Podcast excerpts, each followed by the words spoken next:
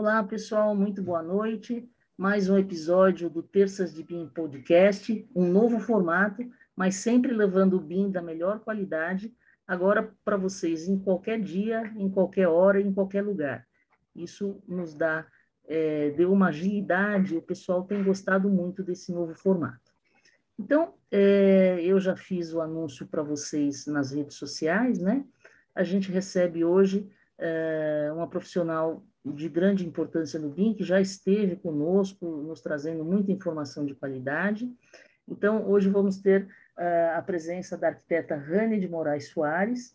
É, vou fazer uma rápida apresentação e falar um pouquinho é, sobre o, os, os, as atividades dela, né? Então, a, a Rani de Moraes, ela é arquiteta urbanista, pós-graduada em gestão, empreendedorismo e marketing pela Escola de Negócios da PUC do Rio Grande do Sul, pós-graduada em Master BIM, Ferramentas de Gestão e Projetos pelo IPOG, é certificada profissional da Autodesk e atualmente cursa o MBA em Gestão com ênfase em Gerenciamento de Projetos pela FGV. É coordenadora do curso Especialista BIM Autodesk pela Quatro Ensino Especializado, é, que, é um, que é uma escola que eu particularmente recomendo, viu? Tem cursos muito interessantes e o outro assunto que ela trouxe para a gente é, mostrou o desenvolvimento de um curso que eles têm é, que suscitou muitas dúvidas, muitas perguntas, uma interação muito legal.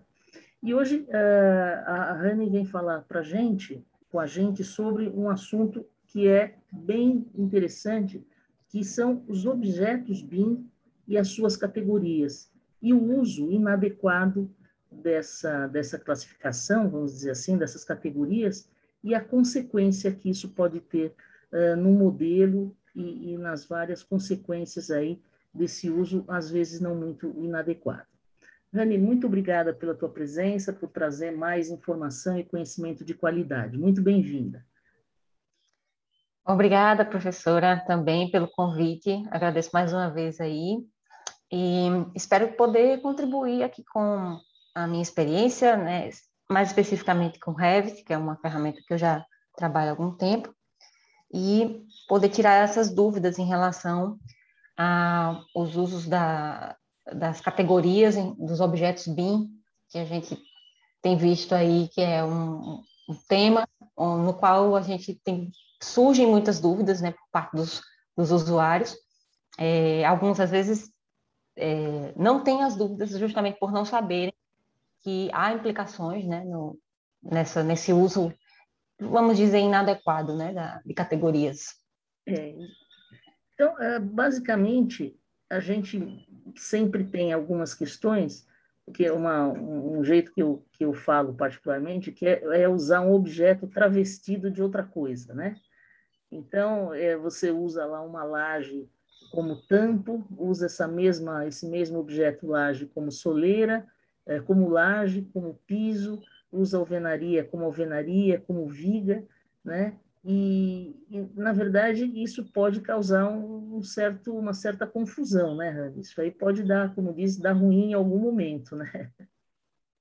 É, é na verdade, grande, o grande debate em torno do uso de categorias é, inadequadas em objetos parte justamente do fato de que esse uso acarreta problemas em algum momento da, do uso da ferramenta, podendo ser na própria ferramenta, né, ou seja, do, do, do próprio profissional com, com a ferramenta de modelagem dele, ou com o uso desse modelo BIM em uma outra ferramenta BIM, que pode ser, digamos, o Navisworks, ou mesmo ferramentas é, que não são da família Autodesk, eles podem ter problemas em relação a, ao próprio IFC, né? Como que esse modelo chega para um determinado profissional e como o computador interpreta essas informações e também como o próprio usuário dessa, dessa, dessas outras ferramentas, né, a, a, partir de um modelo que ele não tem conhecimento, é, como ele, ele vai sofrer também as consequências de uma modelagem que é, foge ao, ao, a, a padrões de boas práticas. Você percebe esse uso frequente dessa, dessa quase um vício, né, Certamente, é. A gente percebe muito e acho que tem mudado um pouco essa, essa frequência, assim, tem, eu acho que hoje em dia os usuários eles já entram na um conhecimento da ferramenta de modelagem, que é onde surge esse problema, né? Já entra um pouco mais consciente, é, a gente é, vai vem evangelizando também nesse é. sentido, né? A gente fala muito sobre isso. Ah, se você for fazer esse tipo de, de ação, ter cuidado em relação a, a, a qual escolha você está fazendo, em qual categoria você vai, vai modelar um certo objeto.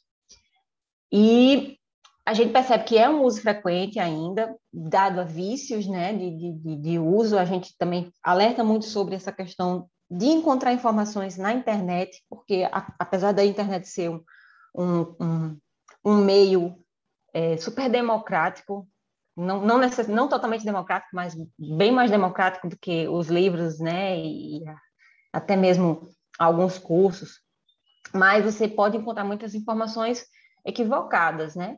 É, é, às vezes você está fazendo, você vê um vídeo na internet, vê um, um, uso de uma ferramenta e acha aquilo muito prático, mas na verdade você não não está ciente das consequências daquilo. E, e, normalmente quem quem mostra esses vídeos, que faz esses vídeos também não está. E até inocentemente, é, e até inocentemente. até por desconhecimento. Ah, por desconhecimento. Que, que, sabe é. até onde sabe, né? Isso, penso, ah, achou bacana é, usar aquela ferramenta com aquele propósito, achou que foi muito prático, poxa, que legal isso aqui, né? E aí faz um vídeo ensinando, e aquele vídeo de repente se prolifera, e alguém assiste e faz outro. E aí Enfim, vai, é né? é muito comum. É muito comum isso, assim, na, especialmente no YouTube a gente vê muito, né? Então, uma, uma parte seria realmente o desconhecimento das consequências, né? Porque às vezes você, é. você, resolve uma situação, é, não sei, me ocorreu agora, uma situação geométrica, mas você não pensa no conceito BIM da informação que essa, esse objeto carrega para consequência da construção virtual, né? Perfeito. Basicamente disso. Isso. É, isso muito provavelmente vem da, da, do histórico em que os profissionais de, de arquitetura e engenharia, né, de projetos, sempre utilizaram ferramentas que, onde uma ferramenta, no caso, é, eu acho que eu fui bem redundante agora, né? ferramentas onde uma ferramenta, usaram softwares em que você pode usar um comando para fazer diversas, diversos objetos, ou representar diversos. Então, você tem uma ferramenta de modelagem 3D que não é BIM, você vai utilizar basicamente uma ferramenta, um comando só, para modelar uma porta, e modelar uma janela, e modelar uma bancada, modelar um telhado ou uma parede. É o mesmo comando. Então, isso, isso criou, acredito que tenha criado é, pensamento de modelagem no sentido de geometria. E aí, uhum. quando a gente tem com o BIM, a gente tem que se preocupar não só com a geometria. Então, a geometria tem que ser condizente com a realidade, ou pelo menos o mais próximo possível, desde que não prejudique a usabilidade do software, mas a informação ela é fundamental e é que mora onde reside o problema de uso de categorias inadequadas para objetos BIM. Você acha que é, essa questão que você comentou uh, do IFC é uma consequência bem complicada, né? Quando a gente pensa, por exemplo, em interoperabilidade. Isso é, pode gerar de... problemas ou não? Sim, com certeza. Apesar de que é possível alterar a categoria dos objetos no IFC, mas normalmente não é um conhecimento que todos têm. Então, se você vai ah. exportar porta com aquelas configurações padrões da sua ferramenta de modelagem, e ela vai, obviamente, com a categoria original do objeto. Né? E a ferramenta de modelagem permitem você alterar a categoria, o Revit ele não permite, né?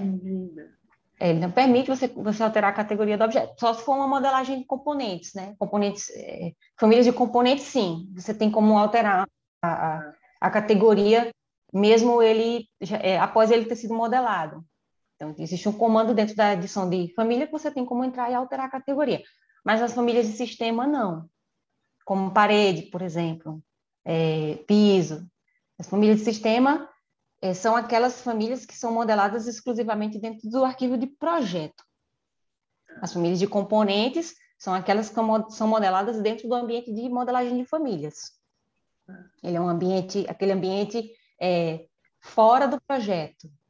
Então, nesse, nesse ponto aí, inclusive, eu acho interessante que eu até coloquei uma sugestão lá na Autodesk para que pudéssemos mudar a categoria dos objetos.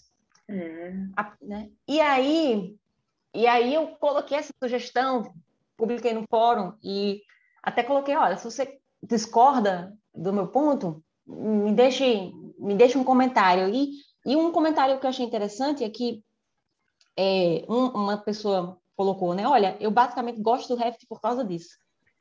Ah. Porque ele não me permite alterar as categorias. Então, eu tenho, eu tenho a obrigação de ser cuidadoso em relação a isso. É, é, é uma visão de fato interessante, né? É, então é, você pode você pode mudar no IFC, né?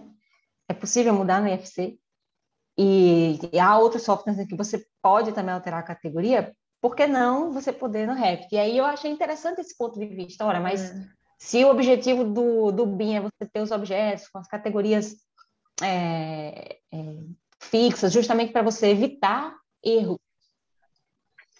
E aí, assim, é, é uma questão que acaba sendo, é, acaba sendo mais uma opinião da pessoa em relação a, a mudar ou não. Porque para ele né, não fazia sentido mudar, poder mudar a categoria, porque essa liberdade de mudar a categoria poderia implicar erros. Né? Você é, esquecer é a tal da, da liberdade com responsabilidade, né? É, mas para outros, de repente, não, mas eu sou uma pessoa organizada, eu tenho os meus checklists, eu não vou, não vou é, ter esse, esse risco, não vou correr esse risco de, de esquecer, de alterar, de, ou, ou, enfim, de alterar uma categoria depois esquecer de, de repente, esquecer de trazer de volta o objeto para a categoria original, né? É, essa, essa é uma questão que você acha que tem que ser tratada com cuidado, por exemplo, num BEP? Com certeza. Inclusive, é, uma coisa que é interessante também, outro, outro comentários que a gente vê muito, né? Ah, mas isso aí se resolve no BEP. Isso quando a gente fala, por exemplo, de você usar um, um, uma categoria como piso para fazer uma bancada. Vou dar um exemplo, né? Então, usar um piso para fazer uma bancada, ou até um exemplo que uma vez você falou, né? A pessoa que modelou tudo com parede de piso. Foi. Ou seja, tudo que era vertical, ela usou parede, tudo que era horizontal, ela aí. usou piso. Ou seja, geometricamente é... foi bom, mas para eles, mas é... para orçamento foi Então assim, péssimo. assim, resolve-se no BEP. Acho que até, até certo ponto sim, você pode é, publicar no, no, no, seu BEP uma observação é, sobre algum determinado objeto, porque a ferramenta também tem suas limitações. E tem horas que a gente não consegue encontrar a categoria para um objeto que a gente está querendo Era isso modelar. que eu ia te perguntar, porque a gente às é. vezes não consegue essa classificação. Exato. E aí resolve com o BEP, o BEP vai ajudar, porque de certa forma ali você tem todas as informações de como deve ser o modelo, né? Sim. Ou num, num, num, documento anexo, um manual de boas práticas, um, um checklist de, de conferências, e, mas tem, a gente tem que tomar muito cuidado com essas frases. É, eu sempre, sempre que eu vejo uma frase assim, ah, isso se resolve no BEP, calma. Tem coisas que sim, que a gente vai lá, publica no BEP e tem esse cuidado. E outra coisa, né, o BEP, é, ele não pode ser um documento que você cria ali para dizer que fez e não acompanhar, né? Sim, é um documento que você tem que estar sempre acompanhando. Precisa um... Então, se você, se, se, o, se o coordenador BIM é, é, é, colocar essa informação do BEP e ela não tiver totalmente acessível aos modeladores e os modeladores não tiverem esse cuidado de verificar, eles vão fazer do jeito que eles do quiserem. É, e se não tiver uma auditoria também no modelo, vai fazer do jeito não vai resolver. Então, na verdade, é um é. conjunto de ações e cuidados, né, que envolva a equipe inteira.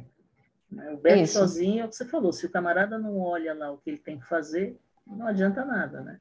É, é como fazer um planejamento e não fazer, a, não ter os processos de, de, monitoramento e controle. Exatamente, não fazer a gestão, ficar só no, né?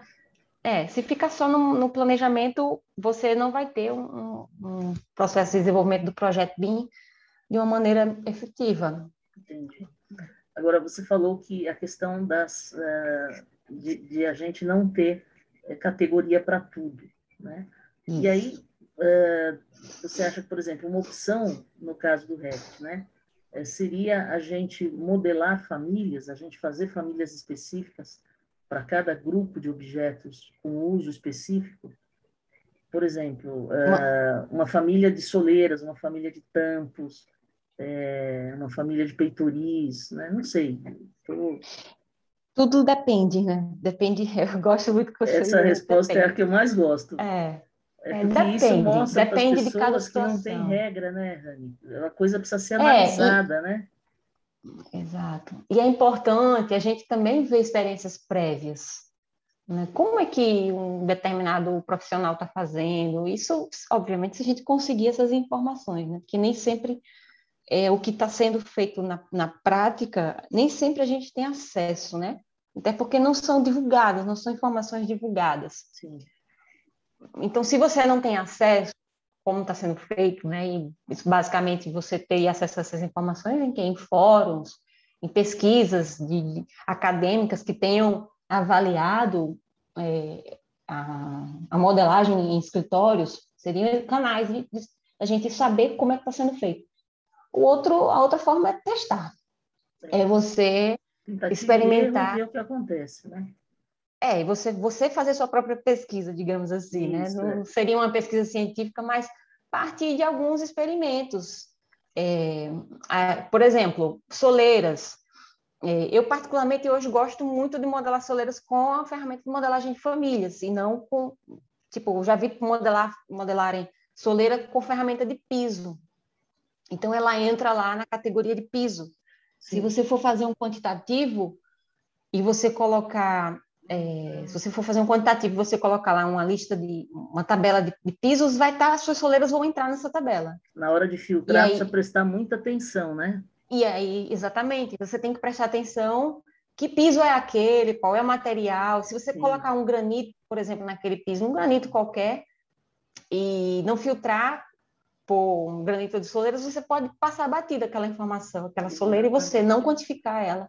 E aí você tem um erro no seu quantitativo. É, hoje eu gosto mais, mais de, de, de, utilizar a ferramenta de componente de gabinete.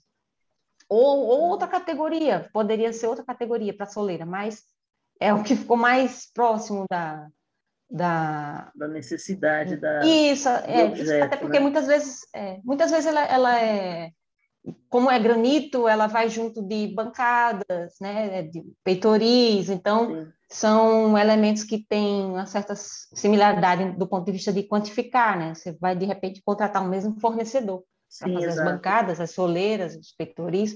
Então, eu gosto de usar essa categoria e também pelo fato de que eu consigo identificar as dimensões da soleira, não só a área, porque o piso só me, permite, só me permite encontrar a área daquele objeto. Exato. Ele não me permite encontrar é. as dimensões.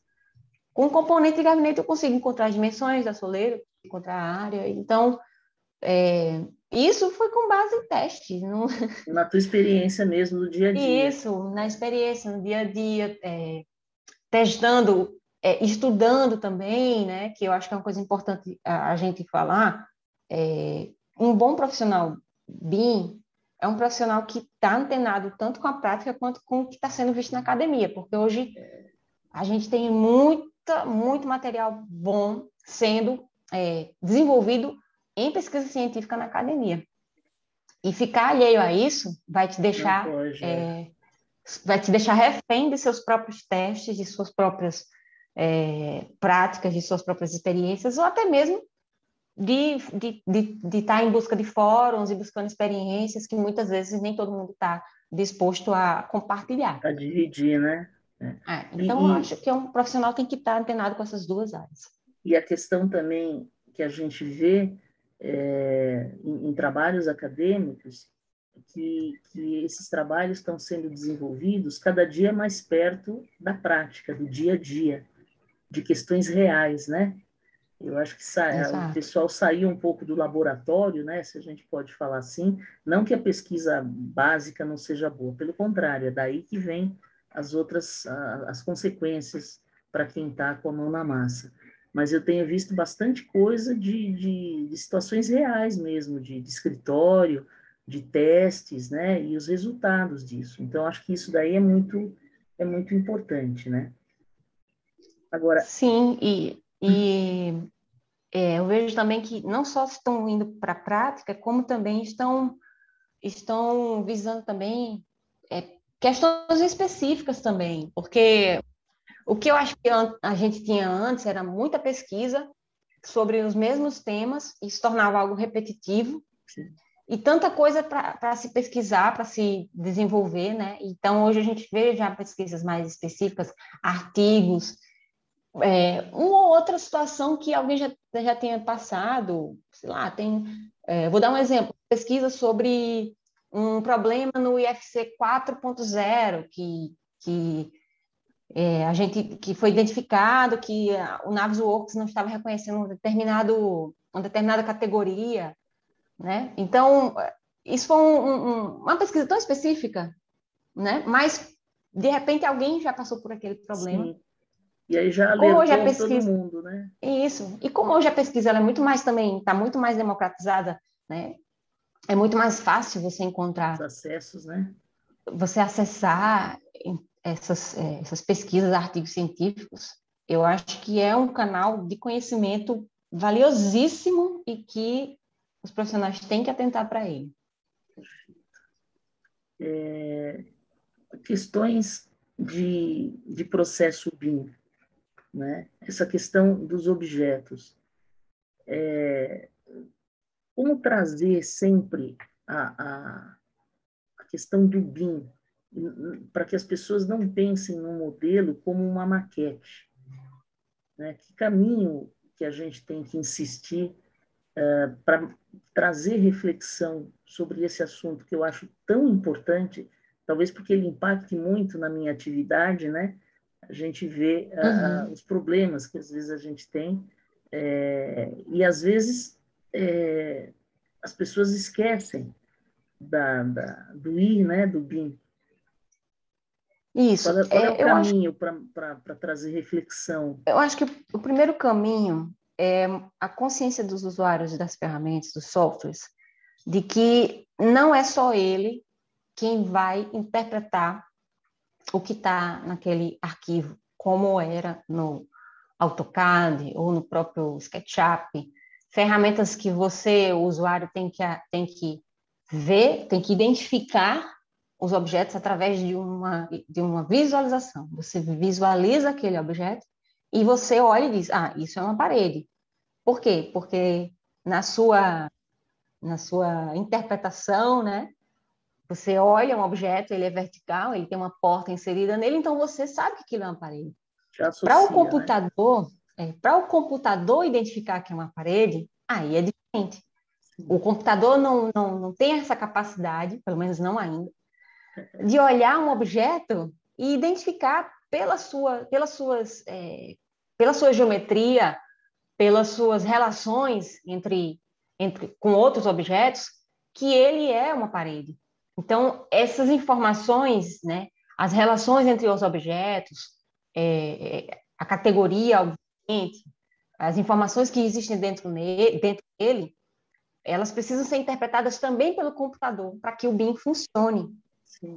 Então, dentro do processo BIM, o primeiro passo é o, o, é o profissional entender que não basta ele saber interpretar um modelo BIM. Ele precisa dar subsídios para que o computador também saiba interpretar. Sim.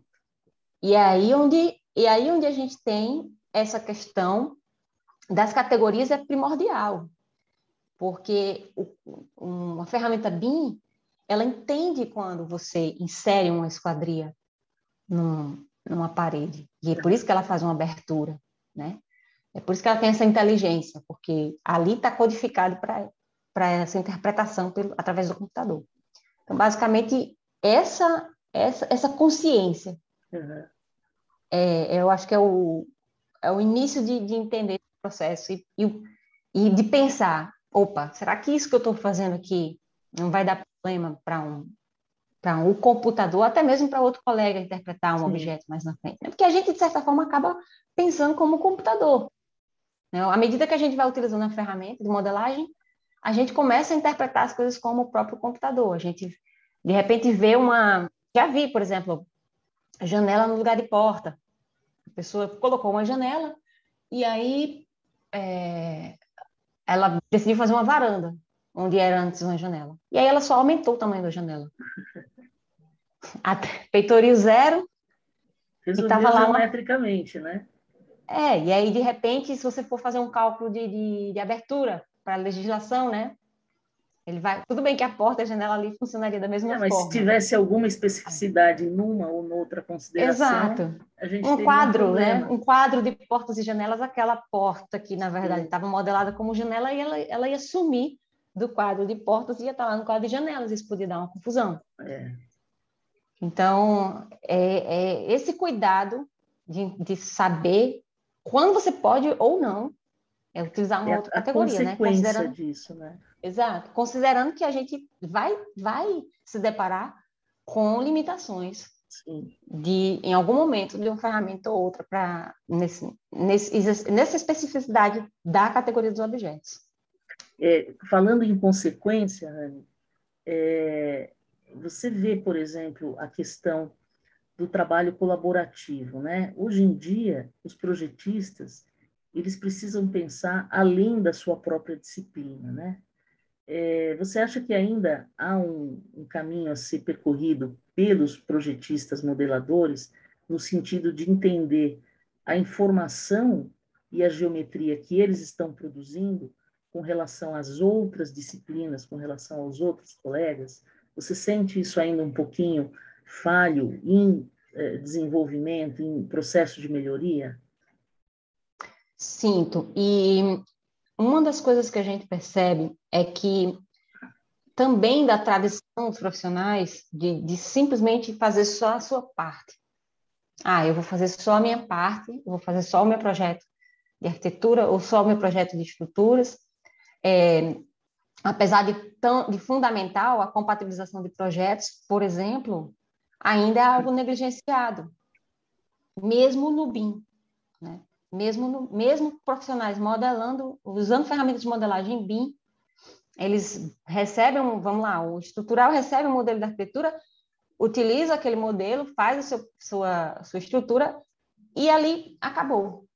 Né? Aí, volta, de repente, o projetista de instalações ele tem acesso às duas modelagens, ele utiliza as duas modelagens, mas ali também acabou. Em, é, não necessariamente eles compatibilizam todas as disciplinas, para identificar possíveis erros, porque quando você vincula, até mesmo dentro, dentro de instalações, se você vincula arquitetura, estruturas, e faz as instalações biosanitárias, e aí outro profissional faz a mesma coisa com instalações elétricas, em algum momento pode ser que as próprias instalações tenham interferências entre si.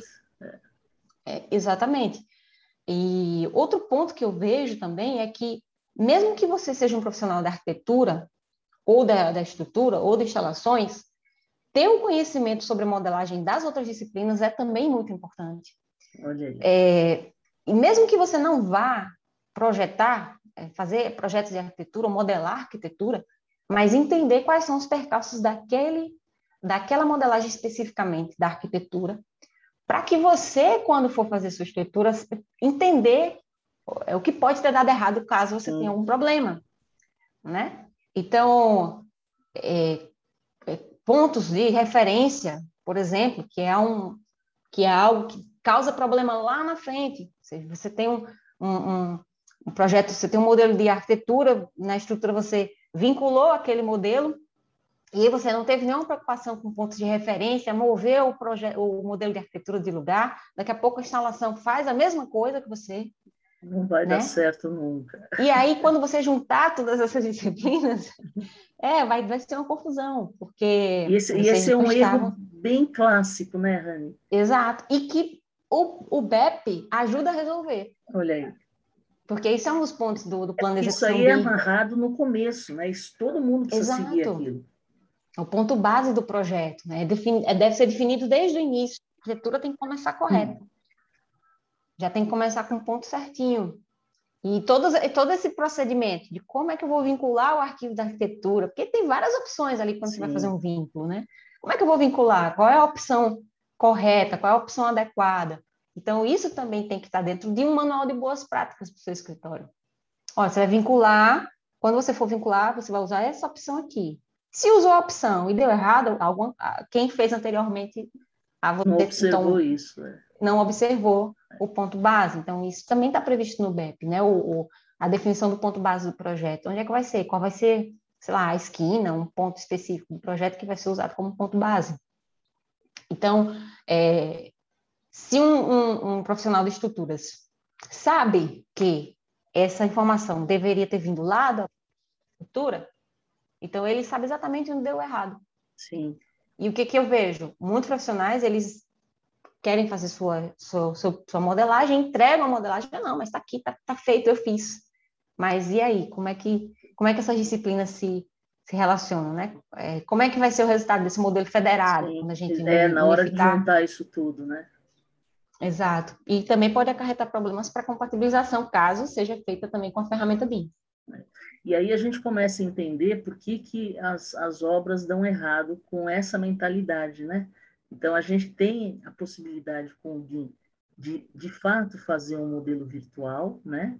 É fazer essa construção virtual, que na verdade é isso, a gente vai construir dentro do computador, uhum. e as pessoas ainda não perceberam.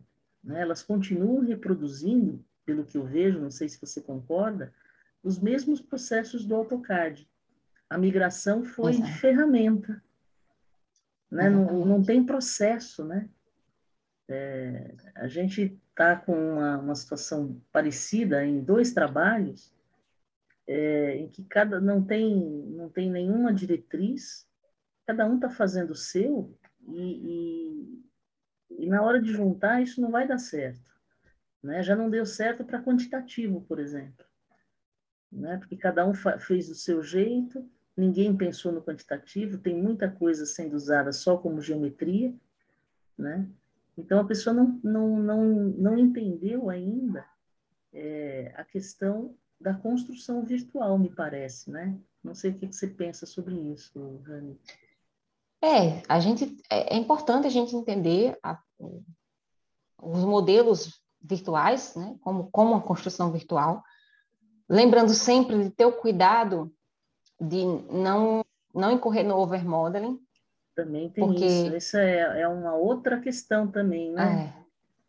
É. Exato. E, e, e, essa visão da construção virtual, ela, ela é, é fundamental, mas, ao mesmo tempo, a gente percebe que na prática do desenvolvimento do modelo, a gente tem que relevar algumas coisas. Hum. Pronto, uma coisa que é, a, du a duras penas eu comecei a perceber. Não adianta a gente colocar as espessuras das camadas o mais próximo da realidade possível. A gente vai fazer, vai colocar 4 milímetros de chapisco, 5 milímetros, 3 milímetros, sei lá, enfim, isso aí começa a chegar um momento que você não faz mais nada da sua vida. Vai ficar só, fazendo conta para ver Só ficar fazendo conta e vendo espessura e, tipo, é, essa, essa visão da construção virtual ela é muito importante, mas a gente tem que ter cuidado até, até nisso. Eu, eu, eu, hoje eu, eu, tento, eu tento enxergar o BIM como uma balança. Tudo que a gente vai fazer no BIM, a gente tem que equilibrar. O quanto aquilo pessoal, tem que olha ser a dica real. aí, hashtag fica a dica, é. hein? Eu acho que é uma recomendação fundamental, é a gente equilibrar o quanto que a gente quer que aquilo seja próximo do real, mas ao mesmo tempo o quanto que aquela aquela assertividade ou aquela precisão, né, para dizer a precisão, palavra mais correta, é aquela precisão, aquela exatidão de informação, o quanto que ela me, me demanda de esforço e que muitas vezes aquele esforço pode nem ser utilizado. Aquela informação que você insere ali, que você demandou tanto esforço para inserir, pode ser que ela não seja utilizada. Ou pode ser que na obra fique diferente, mesmo com todo o cuidado que você tenha. Então, é... a nossa produção na construção civil ainda é muito artesanal. Exato. Então, é, esses dias uma aluna perguntou, a gente estava falando sobre as built, né? Sobre o desenvolvimento do as-built, e a aluna questionou, ué, mas ainda vai existir as built? se o, Você sabe que no começo eu tinha, eu tinha essa visão também, que ia ser tudo tão maravilhoso é. e perfeito que o, o, modelo ia ser o Asbuild. Pois é. E, e ela perguntou, Lara, mas ainda vai ter Asbuild com tudo sendo no BIM, o objetivo do BIM não é justamente projetar de modo que chegue no canteiro e, e, lá na obra seja perfeito. É, essa é uma utopia do BIM, né? É, é uma das utopias do BIM, é você é, ter um modelo perfeito que vai ser é, executado exatamente como você planejou. Na verdade, isso é o sonho de qualquer gerente de projetos. É, mas é mais uma lenda é. urbana por enquanto, né, Rani? É uma lenda urbana, porque a, a gente sabe que, que, não tem como ficar exato, né? É, não é a nossa a nossa construção não tem precisão milimétrica. E, então e é, é, exatamente isso, né? A gente tem que pensar é, fazer um comparativo da, da construção virtual que pode ser perfeita, precisa, mas a gente tem que lembrar como é que o nosso canteiro vai executar. A gente até conversou Exato. sobre aquela questão das formas no, uhum. bate-papo que eu fiz com você, né? Numa uhum. aula, a questão de, de fazer todos os descontos, que é extremamente possível fazer na modelagem, mas o quanto isso demanda tempo do, do modelador e se isso vai fazer alguma diferença lá no canteiro. Né?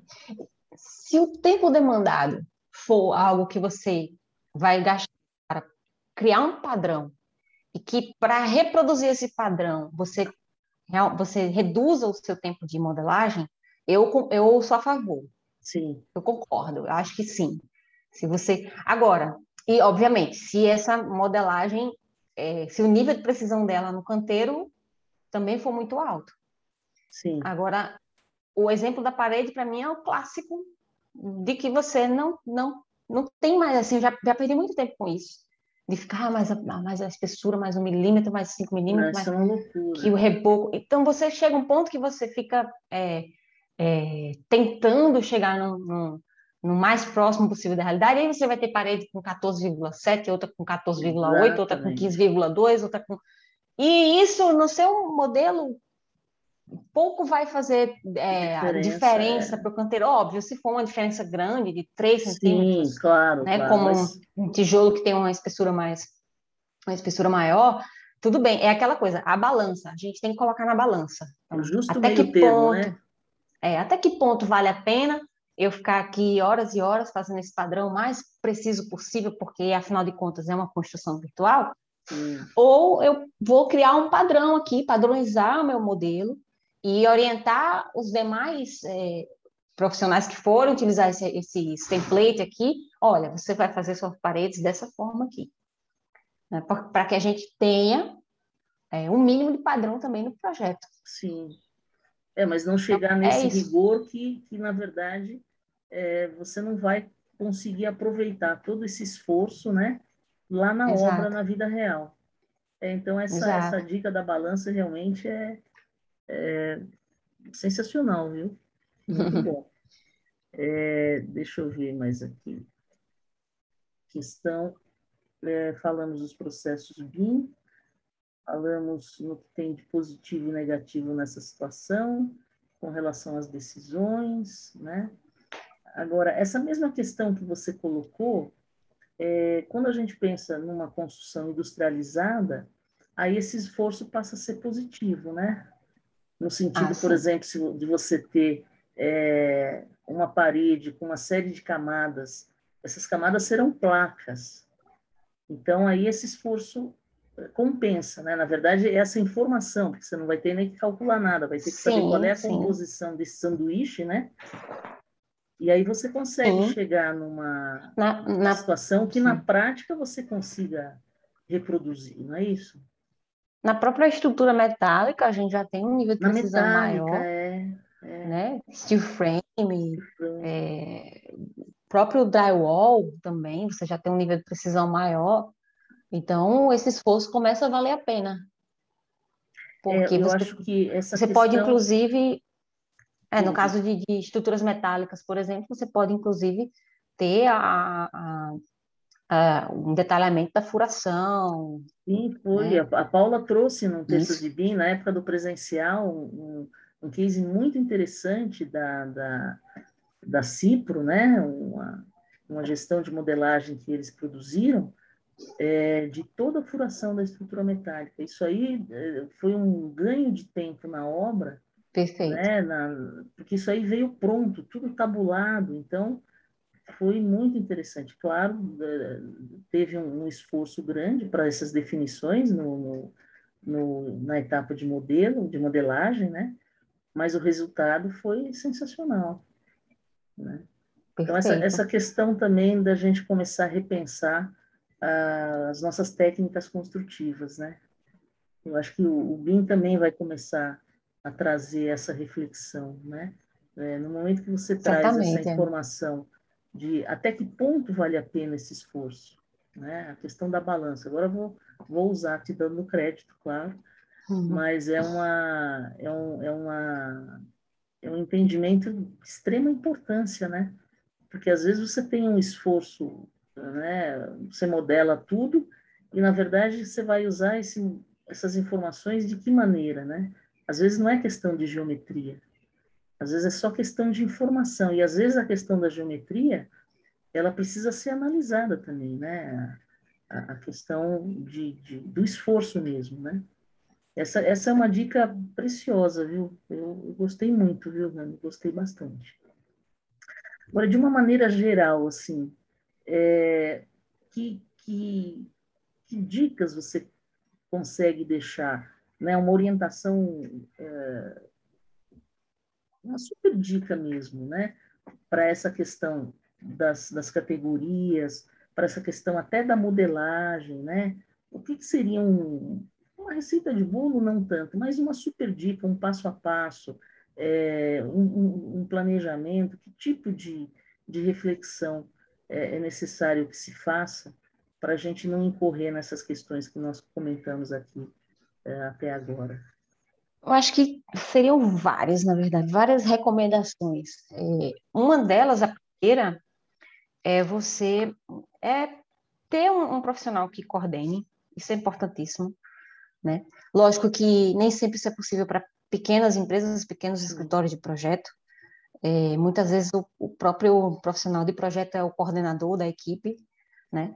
É, definir as estratégias de modelagem antes de começar a modelar, ou seja, desenvolver um, um plano de execução BIM, é, desenvolver um manual para o escritório, um manual de boas práticas. Então, é uma orientação que é fundamental. Por quê? Porque quando você para para documentar o seu processo, você começa a ter mais consciência dele e ver o que você está fazendo errado ou correto, ou Sim. até mesmo os processos que você sequer sabia que você estava desenvolvendo. Porque às, às, vezes a gente está é. ali modelando tão mecanicamente que a gente nem para para pensar que aquilo é um processo BIM também. Exatamente. Então, documentar do, é como se você fosse pegar um, um escrever um, um, um texto contando a história dessa modelagem.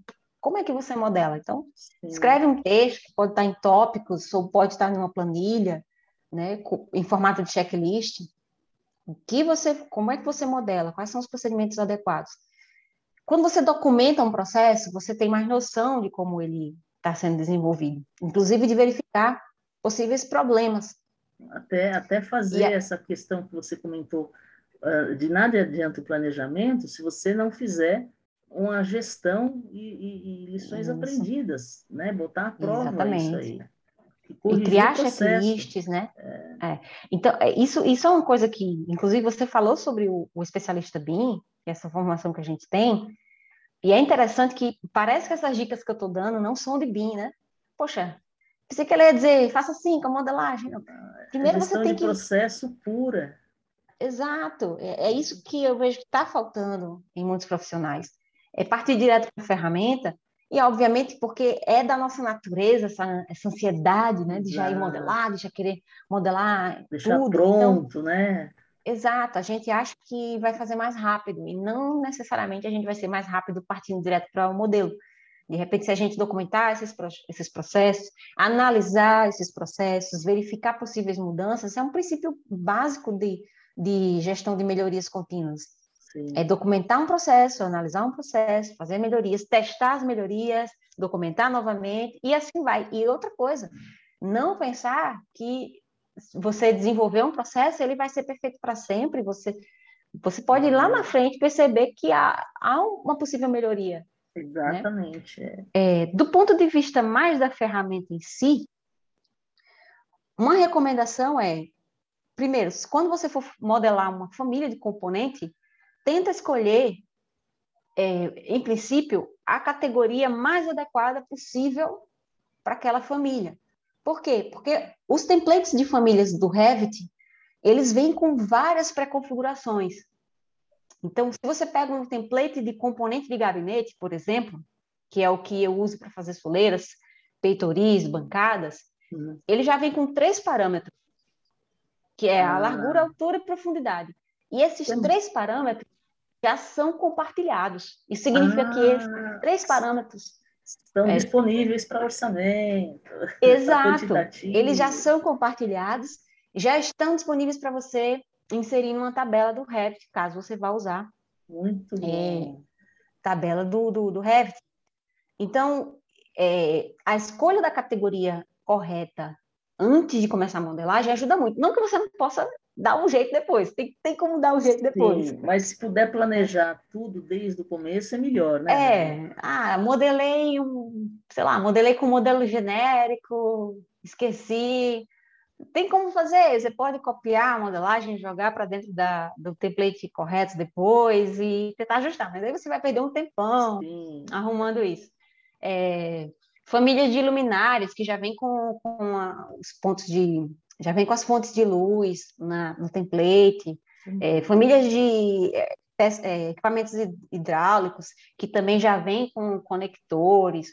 Então, assim, escolher a categoria correta antes de começar a modelar ajuda muito.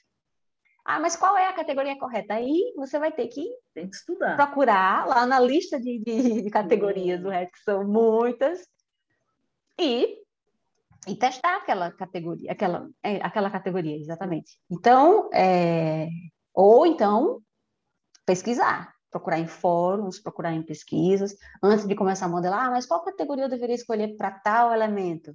Mas que sempre a gente vai ter, eventualmente a gente vai ter essa dúvida, porque não vai ter categoria para tudo. É isso que eu ia te perguntar.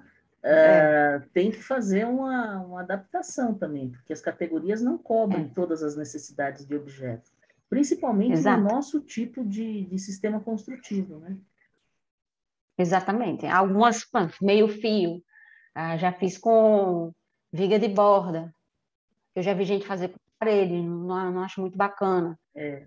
Hoje eu já estou fazendo com, faço com, eu criei uma família de modelo genérico quase na linha, para poder me dar a quantificação, Sim. e aí você muda. Você começa com o modelo genérico e muda a categoria depois, que também você pode fazer isso.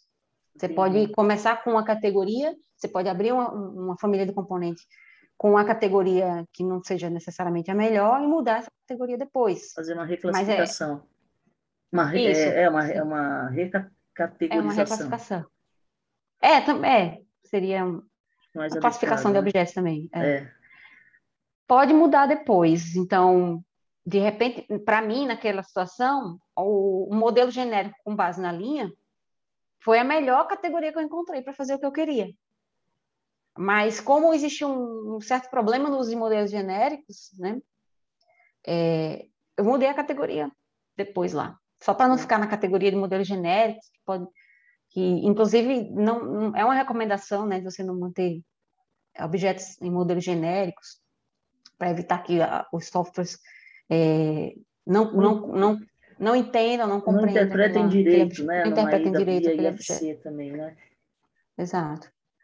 Então, acho que essa seria uma recomendação mais, mais ferramental, né? E a outra recomendação, gente, para quem é iniciante, clica no objeto e olha na barra de propriedades qual é a categoria, quando tiver com dúvida, que eu acho que... Isso é mais é uma, fácil, é uma, né? É uma dúvida bem iniciante, né? É, Ai, mas qual é a categoria? Vai fazer uma tabela, às vezes você quer fazer uma tabela e não, não sabe, sabe, qual categoria escolher. Que puxar, né? É, clica no objeto, descobre lá, olhando na barra de propriedades, você vai saber qual é a categoria. Às vezes tem família dentro de famílias também, famílias alinhadas, né? Tem que descobrir, descobrir também qual tá é a categoria daquele objeto. Então, fuçar no software. É. Não é uma palavra meio, meio popular, mas é isso Não, mas mesmo. Eu acho é engenharia é... reversa. Exatamente, porque engenharia uma reversa, coisa... eu chamo de engenharia reversa. Né? Olha, abre uma família que já existe é, e abre ela e vai tentar descobrir como é que foi feita, né? Isso aí ajuda bastante.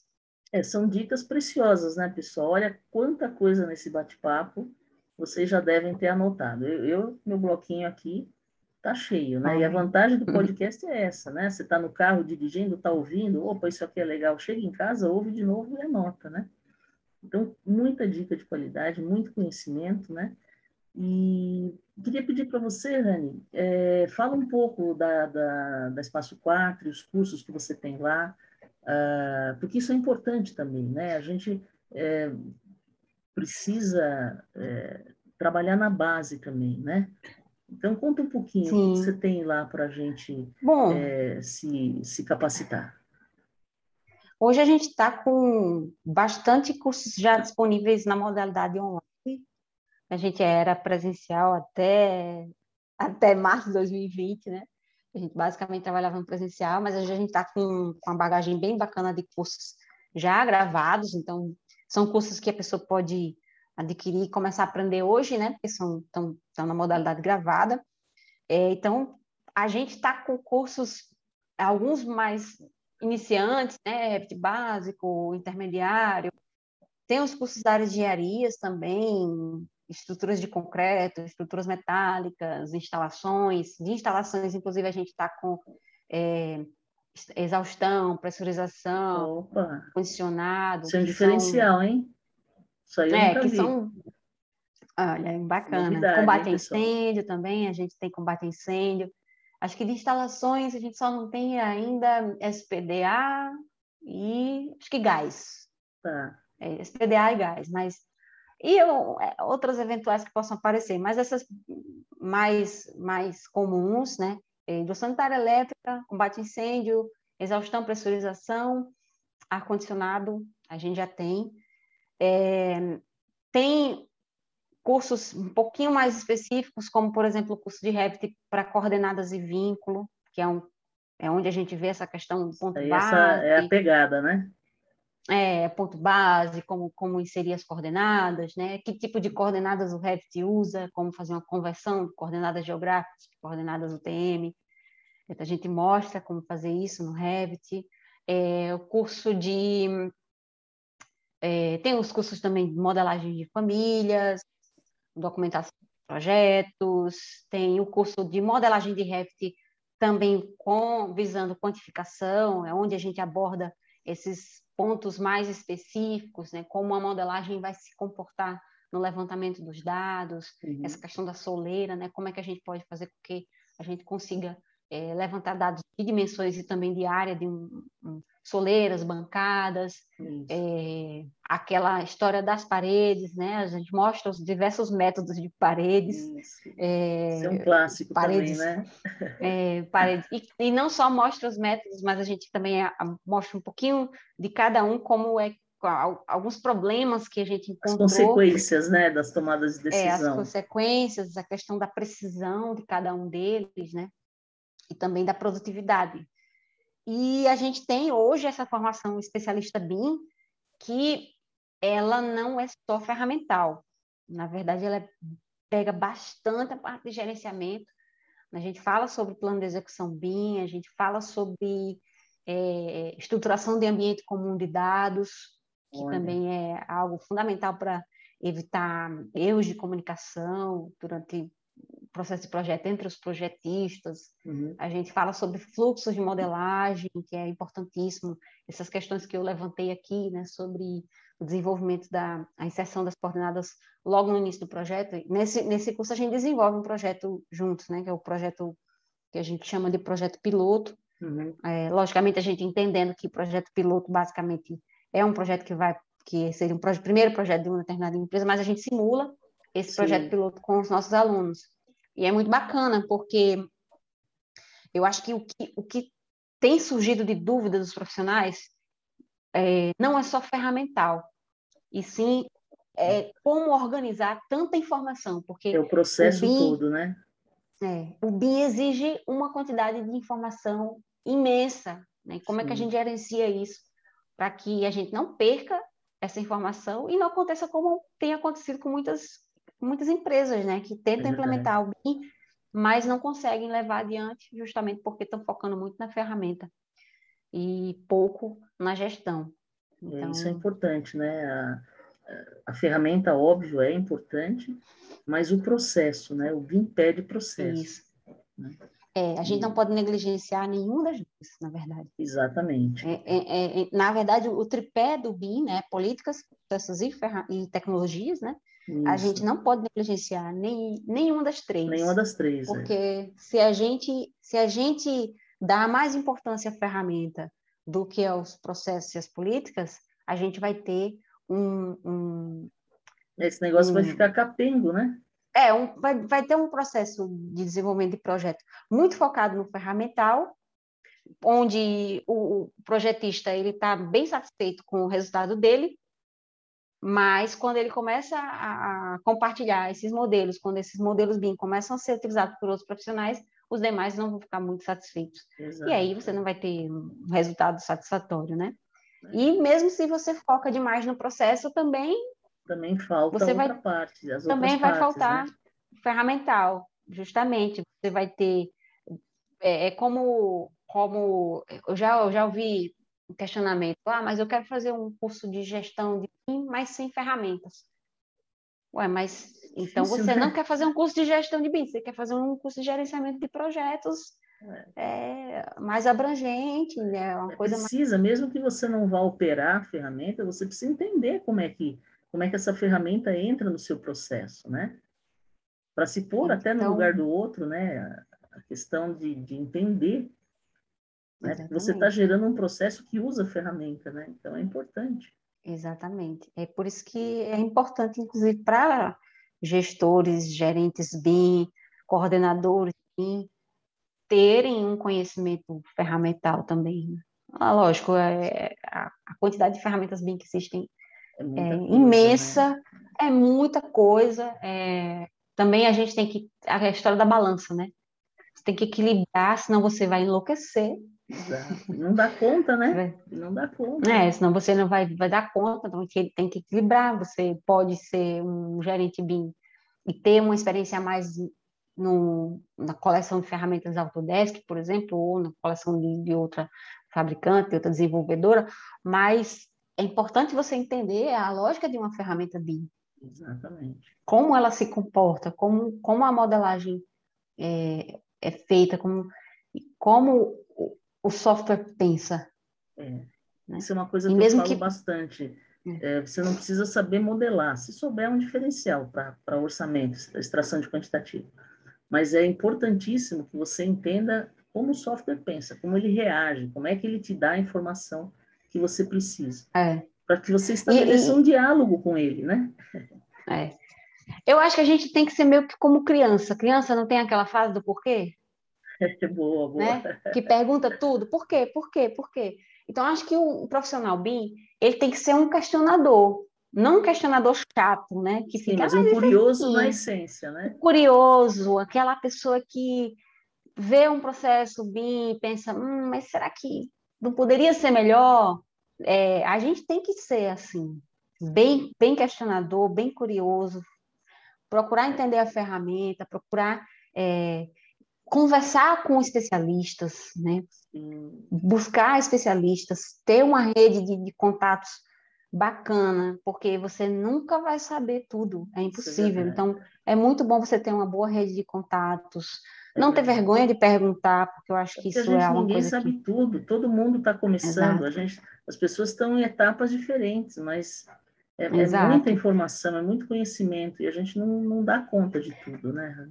Isso, ser um pesquisador, isso é uma habilidade, isso é uma habilidade que hoje, né, pós, pós indústria 4.0, 4.0, perdão, a gente tem que ter essa habilidade de ser um, um pesquisador, de, de procurar a informação e não se contentar apenas com a primeira. que é aquela a história do, dos vídeos na internet. Exatamente. Você abre lá o vídeo, vê, um, vê uma solução, opa, já resolveu o meu problema. Não, já você pronto, tem que, né? Você tem que pesquisar, Testar, tem que é isso mesmo, né? Supre Exato. a minha necessidade, né? Precisa conhecer. Hum, Exatamente. Então, acho que é esse o recado aí para o pessoal aí do Terças de BIM. Muito bom, então. É, Rani, eu te agradeço imensamente é, pela, pelo papo que eu adorei e tenho certeza que os ouvintes também vão curtir. É, acredito que essa questão da rede que você falou, é, a gente tem essa função, né? E, e, é muito bom poder contar com a tua participação, com a tua experiência, com o seu conhecimento, que é sempre oferecido é, de maneira tão gentil, é, tão despojada, né? Isso também é um diferencial. Às vezes a pessoa sabe tanto e guarda para si, né? Então a gente tem a Ah, sorte de obrigada. contar com você, é, com a sua experiência, o seu conhecimento, né? E te agradeço mais uma vez pela contribuição que você deu aqui para o projeto, né? E pessoal, é, procurem a Espaço 4. É, eles têm cursos muito interessantes, uma série de cursos gratuitos também, que apesar disso tem grande profundidade, grande nível de conhecimento e informação, né? Então, procurem por eles lá. Eu vou disponibilizar, Rani, o, o link de vocês na bio do meu Instagram, é, para vocês conhecerem. Mas é fácil, é, é arroba Instagram. Do É Instagram, Espaço 4, em Espaço Sevilha, né? 4. Inclusive, né? a gente vai ter um curso gratuito agora, dia... Agora não, vai demorar um pouquinho, 29 e 30 de novembro. Ah, mas está logo Implementa- ali, dois meses, chegou. É, implementação e gestão de projetos BIM. Olha aí, Justamente a pessoal. gente vai falar bastante sobre essa questão da importância do gerenciamento de projetos também para o BIM. Olha aí, super dica, hein, pessoal? Anotem na agenda. Então, Rani, te agradeço imensamente mais uma vez, É. sempre muito legal contar com você. Pessoal, agradeço aí pela atenção, Eh, divulguem, né, escutem a gente, e terça-feira tem mais Terças de BIM Podcast. Muito obrigada, boa noite.